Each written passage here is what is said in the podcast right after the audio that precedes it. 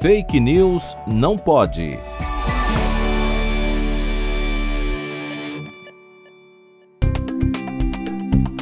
A reflexologia é considerada um sistema chinês e indiano de diagnóstico e tratamento, datado de 3000 a.C.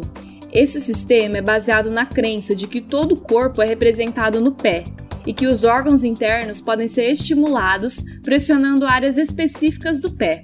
A reflexologia promete tratar desde condições mais graves, como apendicite, até insônia. Mas existe alguma evidência científica de que a reflexologia funcione?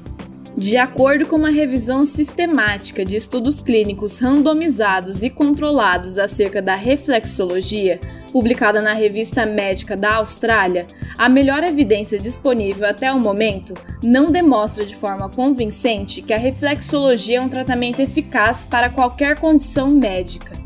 Importante lembrar que uma revisão sistemática de alta qualidade é descrita como a fonte de evidência mais confiável para orientar a prática clínica. O objetivo de uma revisão sistemática é fornecer um resumo meticuloso de todas as pesquisas primárias disponíveis em resposta a uma questão particular, através de métodos sistemáticos que reduzam enviesamentos. Portanto, cuidado com as terapias ditas alternativas. Busque pela medicina embasada em evidências. Fake News não pode. Apresentação: Laura Colette Cunha. Produção: Vide Academics e Pretty Much Science, em parceria com a Rádio USP Ribeirão. Revisão: João Vitor Guimarães Ferreira.